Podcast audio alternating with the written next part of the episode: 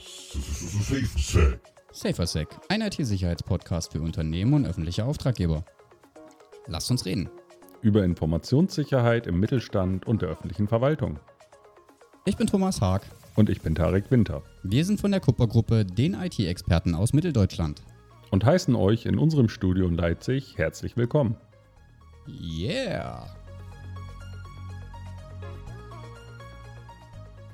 Ganz normale Cyberangriffe auf ein Unternehmen, das zum Beispiel ein Eindringling, der vielleicht noch kurz vor Weihnachten Glück gehabt hat, mit einer Phishing-Mail an Zugangsdaten gekommen ist, ähm, dass der sich einloggt und in der Zeit halt mit den Rechten, die er hat, macht, was er möchte oder was er kann.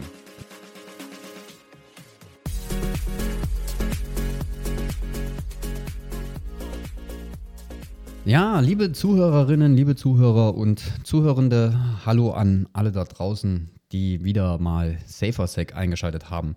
Heute eine kleine Off-Topic-Folge und zwar machen wir etwas äh, zum Thema Weihnachten und Jahreswechsel.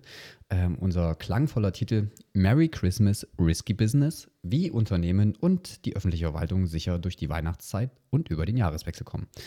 Wieder mit mir am Mikro ist der liebe Tarek. Tarek, sag mal Hallo. Ja, hallo Thomas. Sehr gut gemacht, vielen Dank. Und wir wollen heute mal darüber sprechen, was es denn ähm, äh, gerade an Weihnachten so Besonderes äh, gibt, äh, zu beachten gibt, gerade um das Thema Informationssicherheit. Tarek, wollen wir nicht lange rumquatschen, steigen wir direkt ein. Status quo Informationssicherheit an Weihnachten und Jahreswechsel. Was macht denn diese Zeit so besonders für die IT- und Informationssicherheit? Ja, in vielen Unternehmen, gerade im kleineren Mittelstand oder auch im produzierenden Gewerbe, wo man natürlich davon abhängig ist oder auch in der öffentlichen Verwaltung, dass die Zahnräder ineinander greifen, werden zum Beispiel häufig Betriebsferien gemacht. So, wo es heißt, zwischen den Feiertagen, zwischen Weihnachten, Silvester, je nachdem, wie die Feiertage natürlich auch fallen, ähm, machen wir die Schotten dicht und genießen die besinnliche Weihnachtszeit und den Rutsch ins nächste Jahr. Und das ist natürlich eine lange Zeit der Abwesenheit in den Unternehmen und da kann natürlich eine Menge passieren. Was sind denn da so typische Gefahren? Ganz normale Cyberangriffe auf ein Unternehmen, das zum Beispiel ein Eindringling, der vielleicht noch kurz vor Weihnachten Glück gehabt hat, mit einer Phishing-Mail an Zugangsdaten gekommen ist, ähm, dass der sich einloggt und in der Zeit halt mit den Rechten, die er hat, macht, was er möchte oder was er kann. Und da darf. alle im Urlaub sind oder zumindest ähm, ein Großteil äh, Betriebsferien hat, ähm, wird das wahrscheinlich nicht mitbekommen oder wird das nicht registriert. Und äh, der Schaden kann dann schon immens sein, wenn dann am 2. Januar beispielsweise der, äh, den, der neue, das neue Arbeitsjahr losgeht und dann man feststellt, oh mein Gott, Da ist was passiert. da ist was passiert. Ganz genau. Und das ist auch weitgehend tatsächlich, glaube ich, dem Bereich, den ich jetzt favorisieren würde, wenn es darum geht, was macht diese Jahreszeit so besonders für Angreifer? Die lange Abwesenheit aus den Unternehmen. Okay. Ähm, und wenn wir sagen, klar, jetzt hat, du hast es ja gesagt, jetzt hat kurz vor Weihnachten ähm, noch einer Glück gehabt mit einer Phishing-Mail. Also, besser gesagt, einer hat Pech gehabt mit einer Phishing-Mail, weil er geklickt hat.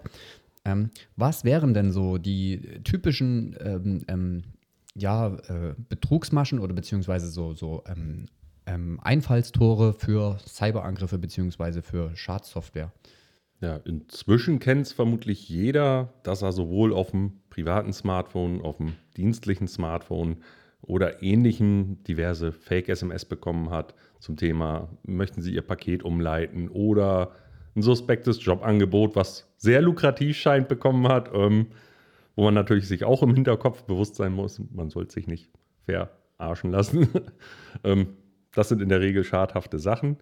Ähm, nichtsdestotrotz, die Sachen gehen ein, auch in Unternehmen ein. Handy-SMS lassen sich nicht rausfiltern.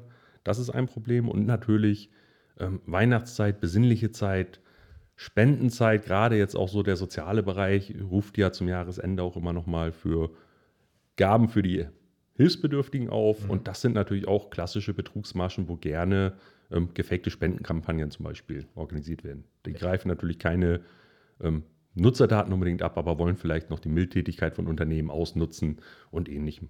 Ja, also das Erste, was mir dazu einfällt, das äh, gilt natürlich jetzt nicht nur für das äh, berufliche Umfeld, sondern sogar für das Private. Also auch da äh, nützlicher Tipp, ähm, immer schön drauf acht geben.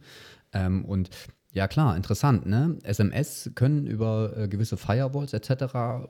nicht geblockt werden. Da gibt es kein, keine Nein. Antiviren-Software, die kommen rein. Und wenn man da nicht aufpasst, Genau. In der Regel ist es so, dass die SMS häufig, zumindest bei diesen Paketsachen, wenn es vermeintlich von DHL kommt, ähm, ist es so, dass man auf einen Link klicken soll, wo man diverse Angaben machen soll. In der Regel sollen da Daten abgegriffen werden. Ja. Ähm, bei dieser Jobmasche ist es so, dass da tatsächlich ähm, Portale geschaltet sind dahinter, wo man sich registrieren soll, um da irgendwie eine Online-Tätigkeit, äh, eine Remote-Tätigkeit zu 100% gegen eine lukrative Entlohnung zu machen. Nur wenn es dann zu der Auszahlung von dem erarbeiteten Betrag durch kleine Aufgaben, sage ich mal, ähm, es kommt, dann heißt es, nee, Sie müssen erstmal eine Gebühr bezahlen, bevor wir das Geld auszahlen können oder ähnliches. Und jetzt hat sich jemand ähm, da registriert, hat da seine Daten eingegeben. Wie ist denn jetzt, wie kann denn jetzt der Angreifer, beziehungsweise derjenige, der die Daten abgreift, ähm, ähm, ins Unternehmensnetzwerk oder in das Netzwerk der Verwaltung äh, eindringen? Was, ja. denn, was sind denn da so die,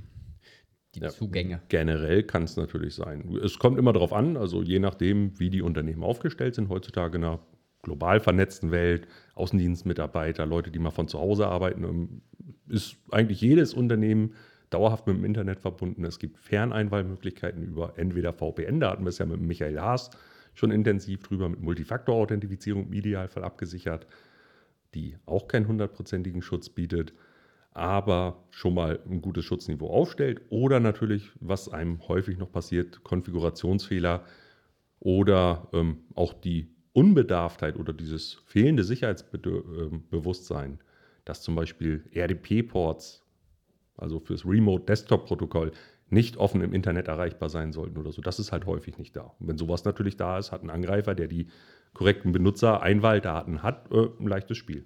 Okay, also das heißt, äh, die Angreifer versuchen über diese Fake-Maschen ähm, an, an Benutzerdaten zu kommen, beziehungsweise an so viel Informationen, um Benutzerdaten vielleicht herleiten zu können um dann wiederum über diese Geräte, die falsch konfiguriert sind, ähm, ins Unternehmensnetzwerk einzudringen. Genau. Und ein wichtiger Hinweis für die Multifaktor-Authentifizierung, wir kennen es inzwischen alle, entweder hat man eine App auf dem Smartphone mit einem Einmal-Kennwort, also so ein Zahlencode, den man dann immer eingeben muss, oder teilweise auch nur noch so eine Push-Bestätigung, dass man nur noch eben bestätigen muss, dass man sich selber anmeldet.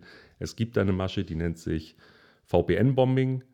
Ähm, dadurch werden quasi kompromittierte Nutzerkonten, also wo über ein Phishing zum Beispiel schon Nutzername und Kennwort bekannt sind, durch immer wiederholte Login-Versuche ähm, getriggert, ja. dass der Nutzer irgendwann, weil er die Faxen dicke hat, sagt, ja, ich drücke jetzt auf Genehmigen, weil er vermutet, dass da ein Systemfehler vorliegt oder ähnliches. Okay. Und darauf warten die Angreifer ähm, im Zweifel auch. Also, auch an den Feiertagen, wenn da sowas auftauchen sollte, nicht suspekte VPN-Sachen einfach akzeptieren.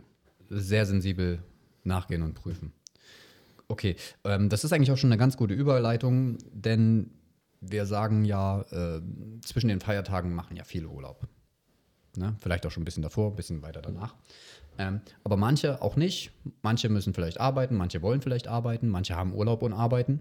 Ähm, aber von zu Hause.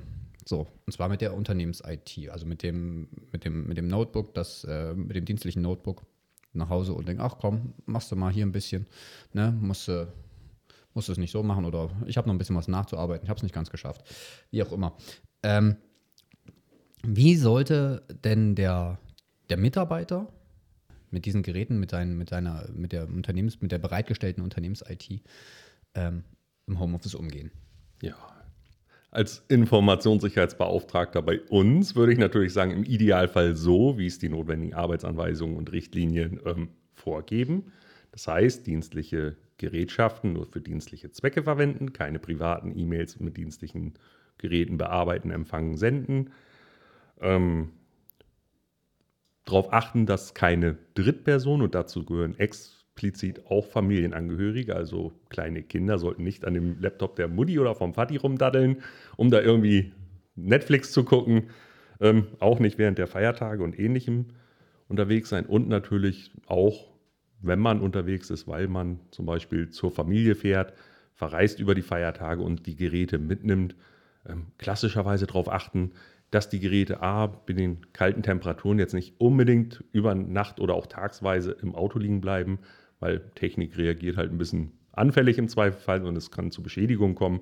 Oder natürlich auch, wenn ein Laptop oder ein Smartphone sichtbar in einem Fahrzeuginnenraum liegt, ähm, erhöht es natürlich auch klassisch das Risiko, dass die Scha ähm, Autoscheibe eingehauen wird und dann ist ist weg. Da fällt, mir, da fällt mir noch was anderes ein. Also so der Klassiker, ähm, ich fahre ja auch mittlerweile relativ viel Zug. Ähm, wenn man äh, zur Familie mit dem Zug fährt, nicht im ICE den Laptop liegen lassen, wenn man mal auf die Toilette muss oder sich einfach die Beine vertritt oder in den Bistrowagen geht. Ähm, am besten mitnehmen oder am besten noch eine Begleitperson haben, die drauf aufpasst und schon gar nicht offen lassen. Und dann gibt es da auch noch solche ganz coolen ähm, ähm Display-Aufkleber, ähm, die quasi verhindern, dass man von der Seite über die Schulter lesen kann, genau. was man schreibt, sondern es sieht wirklich bloß derjenige, der direkt vorm Display sitzt.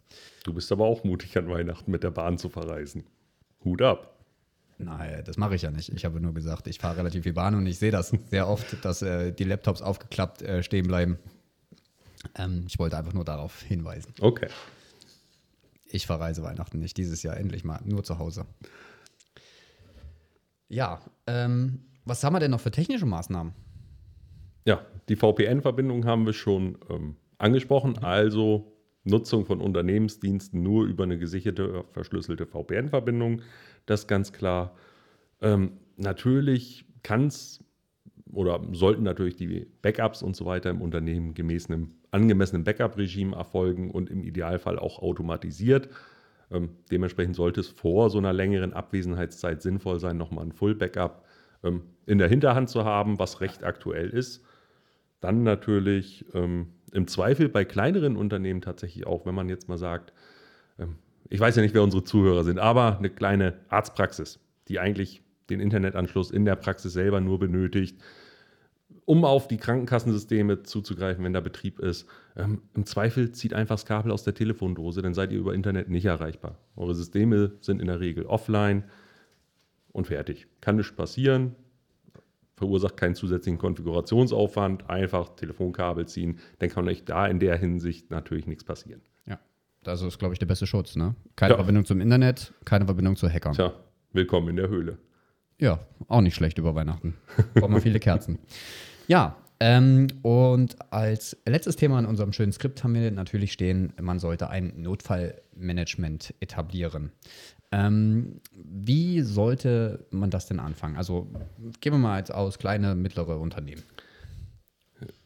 Gut, um jetzt in der Kürze der Zeit ein komplettes Notfallmanagement und die Notfallmanagementstrategien zu behandeln, wird es ähm, bisschen eng für Weihnachten. Wird zu eng, dafür haben wir, glaube ich, später auch nochmal eine separate Folge vorgesehen. Soweit vorab schon mal. Ähm, aber was man natürlich machen sollte, im Zweifel, ähm, man kennt es ja, Selbstständige sind selbst und ständig. Heißt natürlich, wenn ein Notfall im Unternehmen passiert, ist in der Regel der Geschäftsführer ein Ansprechpartner, gerade in kleineren Unternehmen. Wenn da was bekannt wird, dass da irgendwo aus Sicherheitssicht was ähm, Relevantes ist, sollte man die Notfallkontakte parat haben. Also man sollte wissen, Mensch, ich kann auch an Heiligabend meinen Geschäftsführer anrufen, weil bei uns brennt da gerade die Hütte. Mhm. Zum Beispiel. Das sollte sichergestellt sein. Also erstmal diese Notfallerreichbarkeit. Dann sollte man natürlich grundlegende Prozesse im Unternehmen haben, ähm, wie mit Notfällen im Zweifel umgegangen werden soll, was gemacht werden soll, wann was gemacht werden soll oder ähnlichem. Die richtigen Strategien dafür, wenn das Unternehmen da noch gar nichts hat, ähm, sind vielfältig. Ein wichtiger Punkt ist natürlich, sobald es zu einem Cybervorfall kommt in einem Unternehmen, ganz wichtig auch Strafanzeige bei der Polizei stellen. Gerade bei ausländischen ja. Tätern ist die Chance, dass da was bei rumkommt, nicht besonders hoch, aber das bedingt natürlich vielfach, ähm, auch wenn man eine Cyberversicherung hat. Die setzt zwingend voraus, damit sie tätig wird, dass eine Strafanzeige gestellt wird. Dann natürlich die Prozesse, wenn man eine Cyberversicherung hat, die Kontaktdaten von der Versicherung, weil die sind 24-7 auch an Feiertagen über eine Hotline erreichbar. Die müssen parat sein und abgelegt sein. So, und dann idealerweise ein Offline-Laptop, der nicht in der Domäne ist für die IT-Administration, wo wichtige IT-Dokumentationen, Netzwerkpläne und ähnliches da sind, ja. Passwortlisten in einem Passwort-Safe ähm, oder, oder als Offline-Variante im Safe der Geschäftsführung oder wie auch immer abgelegt. Ähm, sowas zum Beispiel. Ja, das ist schon, äh, das ist schon eine ganze Menge. Ich finde auch ähm, relativ einfach umzusetzen, auch für Unternehmen, die jetzt ähm, den Prozess noch nicht angegangen sind oder da jetzt die Zeit für haben. Aber das ist schon ähm, relativ gut und einfach umzusetzen, auch in der Kürze der Zeit. Genau. Und bei vielen modernen Sicherheitsvarianten, ähm, sei es jetzt modernere AV-Systeme oder ähnlichem, ist für die IT-Administration in der Regel irgendeine Art ähm, Benachrichtigungsfunktion aktiviert. Das geht meistens ja über E-Mails, ähm, wo man auch sagen muss, Mensch, wenn es jetzt nicht zu viele Umstände bereitet, ähm, ich als Sicherheitsbeauftragter habe an Weihnachten für Notfälle mein dienstliches Telefon auch mit dabei. Muss man mal sagen. Telef Thomas macht keine Telefonstreiche an Heiligabend. Aber wenn der Admin es an Weihnachten verkraften kann oder auch der Geschäftsführer selber vielleicht im CC diese Nachrichten bekommt, guckt auch an den Feiertagen einfach mal rein. So, einfach nur mal kurz in diese Benachrichtigung schauen, ist da irgendwas passiert. In der Regel sollte weitgehend nichts passieren, aber um auf Nummer sicher zu gehen, kann es nicht schaden. Okay. Ja, ähm, äh, viele, viele interessante äh, Sachen, die wir jetzt hier ähm, gehört haben. Wenn ich es mal zusammenfassen muss, die Weihnacht muss, darf, möchte, wie auch immer. Ähm, die Weihnachtszeit ist natürlich nicht nur besinnlich, sondern auch ähm, relativ stressig im Vorfeld. Ähm, das macht es natürlich für Angreifer ähm, ähm, relativ attraktiv, weil man versucht, Leute in der gestressten Weihnachtszeit oder im Jahresendgeschäft, wie es auch ganz oft ist, über irgendwelche Betrugsmaschen ähm, ja, anzugreifen, deren Daten zu erbeuten und dann in verschiedenste Systeme einzudringen. Ja, wir sollten immer vorsichtig sein mit der Hardware, die wir mit nach Hause nehmen. Wir sollten sie nicht öffentlich liegen lassen. Wir sollten gewisse technische Maßnahmen vor, ähm, ähm, umsetzen, um unsere, unsere Unternehmens-IT zu schützen. Und ähm, ganz wichtig, dass wir auch vorbereitet sind, auch in der Weihnachtszeit, wenn längere Abwesenheiten ist, dass äh, Kontaktdaten von den wichtigen Personen bereit liegen, Geschäftsführung, Versicherung, ähm, IT-Administration und wie du, sagst, wie du so schön sagtest, ein Notebook, ein Not, ein Notebook, ein Offline-Notebook im Safe der Geschäftsführung, beziehungsweise halt an einem sicheren Ort ähm, wo alle wichtigen Dokumentationen sind, um das System gegebenenfalls wieder hochfahren zu können. Genau. Ja, super. Tarek, vielen Dank. Ja, ähm, gerne doch. Und äh, liebe Zuhörerinnen, liebe Zuhörer, wenn ihr mehr zu einzelnen Themen wissen wollt, ob das Multifaktor-Authentifizierung für eure VPN-Verbindung ist, ob das ähm, Backup- oder Disaster-Recovery-Strategien äh, sind oder das Etablieren eines Notfallmanagementsystems, der Tarek ist äh, bei uns im Hause der IT-Spezialist, äh, IT-Sicherheitsspezialist und der wird euch da gerne weiterhelfen. Wenn ihr da Interesse habt, schreibt uns doch einfach an it-security at kupper-it.com und habt ihr Fragen, Anregungen und Wünsche, vielleicht für eine Folge, für ein Thema, was wir hier im Podcast behandeln sollen, dann könnt ihr uns auch da anschreiben und das wäre dann podcast at kupper-it.com. Ansonsten würde ich jetzt gleich nochmal die nächste Folge, die hoffentlich auch noch vor Weihnachten rauskommt, ich kann es nicht versprechen, ähm, anteasern und das ist äh, das Thema äh, Netzwerksegmentierung. Da wollen wir darüber informieren, wie ihr ähm, nicht nur das WLAN, sondern auch euer gesamtes ähm, Verwaltungs- oder Unternehmensnetzwerk so unterteilen könnt, dass ihr äh, kritische, neuralgische ähm, Segmente, ob das Gebäude, Etagen, Prozesse, Geräte sind in der Produktion, so voneinander abtrennt, dass ihr da immer geschützt seid. Klingt gut. Damit können wir eigentlich nur noch sagen, vorab schon mal eine schöne Weihnachtszeit und einen guten Rutsch. Ins neue Jahr. Ja. Vielen Dank fürs Zuhören und, und bis, bis, zum nächsten Mal. Mal.